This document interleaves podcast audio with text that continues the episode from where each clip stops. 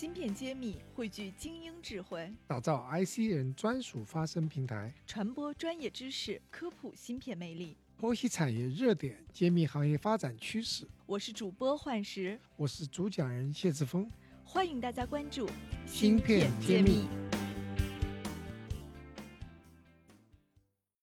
欢迎大家收听《芯片揭秘》，我是主持人幻石。今天我非常荣幸跟我们气体圈子的创始人任总来聊一聊气体那些事儿。好，任总跟大家打个招呼。嗨，大家好，我是气体圈子的负责人，我叫任路，希望通过气体圈子让大家更了解气体这个行业。谢谢大家。其实任总在我们半导体圈已经小有名气了。我稍微发了一个朋友圈，好多人点赞。无锡的公司很好的，我已经受到了你的这个行业里的客户或者是关注者的一个问候，所以我也觉得挺有意思的。今天我看您的分享话题叫“洞悉产业变革，以实干迎接未来”。我觉得这个名字我进来我一看到我就觉得特别好，尤其是后半句“实干迎接未来”。那我想听听您给我们解读一下前半句。洞悉产业的变革，您指的产业变革是现在我们遇到了一些变革吗？能不能跟我们分享一下？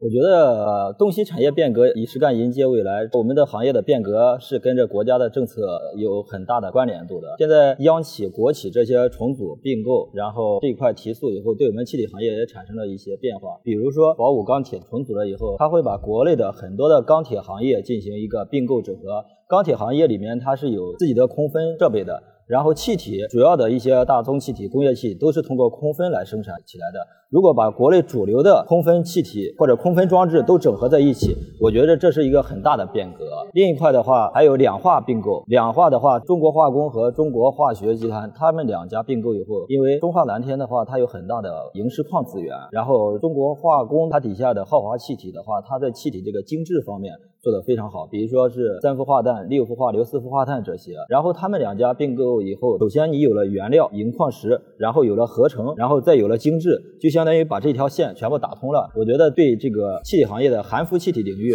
也会产生一些变革。这两个案例就是央企重组，巨无霸的啊，巨无霸。呃，可能接下来还有中船其他船舶行业的并购或其他领域的并购。我只是举两个例子。然后第二块变革的话，我觉得是金融体制的变革。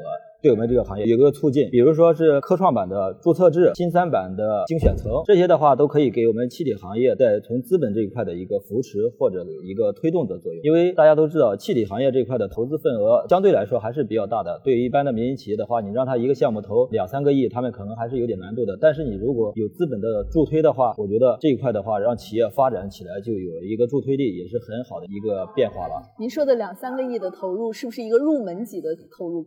呃，基本上一套空分就是以亿为单位的这套装备，对这套上来就要一个亿。而且好一点的气体的分析设备也在百万级别，所以它的仪器、它的容器，还有它的生产装置都是价值非常高的。我们国内现在大部分的气体公司其实都是经销商的形式，没有自己去部件这个。对，因为这个成本太大了。我们之前国内的这些可能资本这块还是欠缺一点，但是我觉得随着未来资本这块市场的一个成熟或者体制的改革，自己投产、自己做装置、自己化控制这一块应该会做得更好。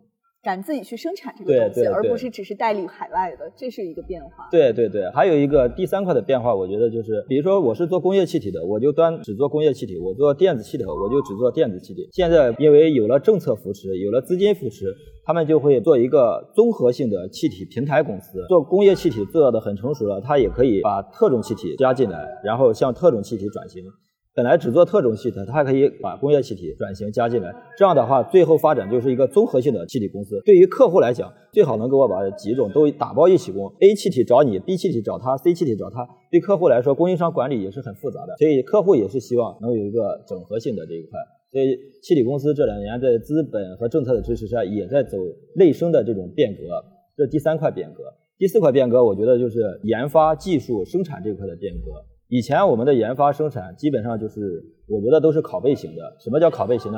比如说三氟化氮 NF 三一个氮三个氟，我们看到别人的分子式，我们就拿过来以后把它分子式提纯就行了，直接来逆向这个过程。对，我们现在很多企业已经开始和装备企业和 End User 联合起来搞开发，我觉得这个才是基础科学研究。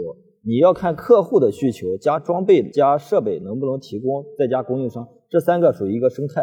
现在也在发生这种变化，我就觉得这四块的话是我看到的一些行业的变化。我觉得围绕这四块，我们有一些实干性的步骤，对行业应该有很大的促进作用。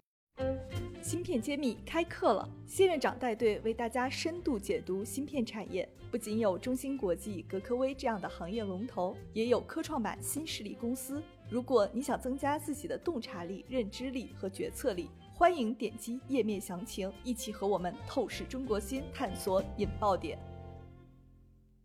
听起来是一个利好的一个变化。对。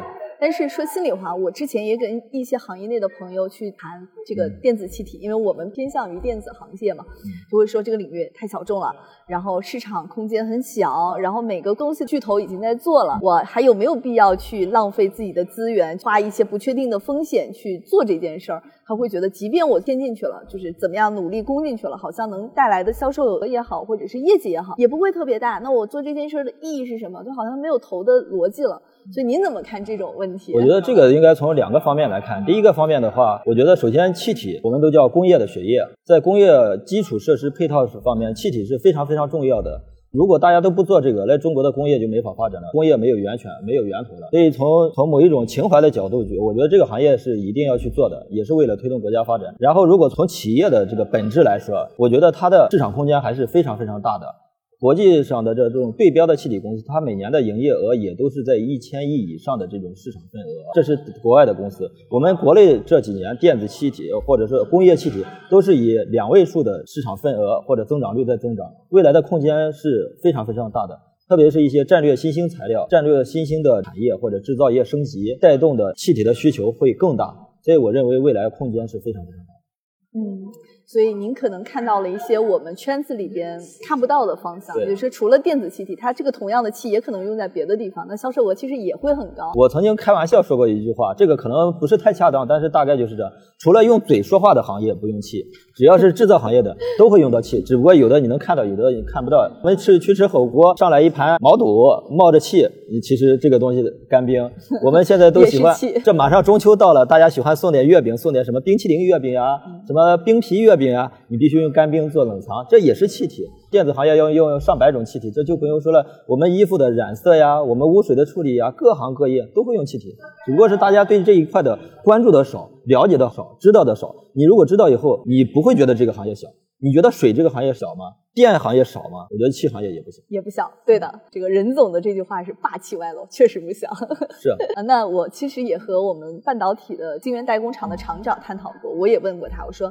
你有没有兴趣试一试国产的这种气体公司给你提供？因为半导体里边会用到很多气嘛，包括有很多氮气啊，都要用来去做一些纯化。他就说我绝对不会用，尤其是他是新厂，他说我这个爬产能良率的时候各种风险都有，你还让我用一个风险未知的东西，增加了我各种判断的难度，我也判断不出来是什么原因导致我工厂良率不够的，那我就不会用。这可能在半导体行业导入气体，尤其是国产化气体产品的时候，可能会出现的一种。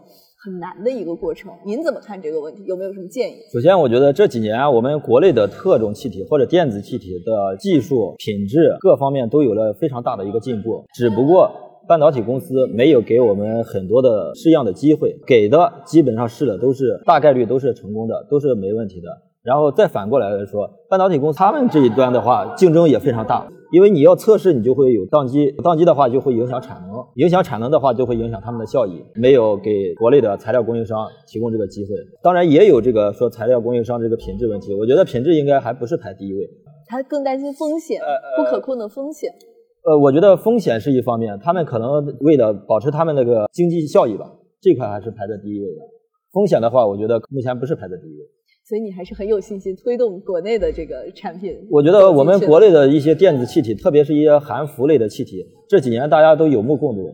我们国内的含氟气体，比如说三氟化氮，已经走出中国了，已经向韩国、日本在出口。本来韩国、日本的电子材料、半导体材料都是大家有目共睹，都觉得呀，他们两个做的是非常好。现在我们的氟碳气体也都走出去了，我们的品质是经得起考验的，只不过大家没有给我们这个展示的机会。对，没有给我们展示的机会。但是说一些国际环境的一些变化。我们国内的企业会有很多机会，因为很多厂都是我们中国人自己的，比如说长存呀，这些都是自己的，他肯定会让自己的供应商有这个测试的机会。您刚刚说的，我还启发了我一个感觉，好像在行业内一聊，大家都觉得外国的月亮圆一样，就像您说的，韩服的气体好像就是日本的最好，韩国的不错，中国的肯定不行，好像就是这种刻板的印象。这个也是一个很让人觉得很忧伤的一个地方。像韩国也好，日本也好，因为材料这一块发展的早一点。半导体产业发展则早一点，所以材料配套的早一点。我们国内的话，相对来说发展的晚一点，材料这块配套也晚一点。所以说，感觉好像其他国家做得好，是因为我们发展的晚，但是我们的加速度快。我们用十年做了他一百年做的事情，我们未来的成长潜力更大。成长潜力大，所以现在估值也是比较高的。我们这个气体行业的估值，在整个化工行业都是排名前五的。对，所以好像化工行业里边要看的最好的行业，应该还是气体。对，气体这一块，气体是服务型行业。服务型行业这一块的话，它是每时每刻都要需要的东西。你比如说半导体设备，可能一次性导入就结束了，当然它价值很高，一个亿、两个亿，它导入就行。但是材料这一块，每时每刻、每分每每秒，只要你的工厂在运行，你就要使用。所以我觉得这一块是一个持续性的。嗯，好，最后也请任总聊聊你的梦想或者是你的诉求，想把气体圈子打造成什么样的一个宏伟目标？我们都说外资的气体公司好，外资材料公司好。我觉得中国人非常的聪明，中国人也非常的勤劳，也非常能吃苦。我们肯定能做出好的，我们四大发明都能做出，原子弹都能做出来，我为什么气体做不出来？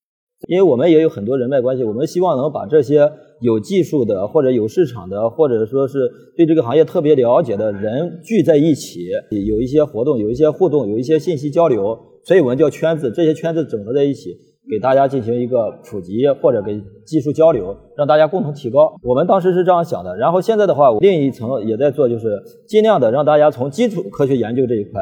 我们也会跟一些材料的供应商、跟一些装备提供商，也会跟一些 end user 联合在一起，形成一个生态，然后自己开发出属于我们客户需要的、我们自己能做的材料。非常好，我觉得这样才是真的从底层到应用的一个创新，对，才能结合起来。对对，基础科学研究非常非常重要，你不能说看到别人的分子式，然后你去模仿。我觉得这种的话。没有可持续性，一定要重视基础科学研究。到底五纳米发展到三纳米，发展到一纳米，甚至发展到以后的两维材料，那这些里面会用到哪些呢？你不能说别人给你说了分子数你在研究，你一定要走在前面，你一定要去想这个问题，你自己能不能研究出来？自己不能不能跟 end user 跟装备厂一起研究出来呢？去做引领，而不是跟随。对，这句话很好，我们一定要引领，而不是跟随。好，谢谢任总，谢谢。半导体全产业链的芯片企业库、投资机构库、产业园区库均已建成，用数据和专业搭建产业资源平台，促进人才、资本、资源的高效匹配与链接。欢迎关注公众号“芯片揭秘”，与我们取得联系。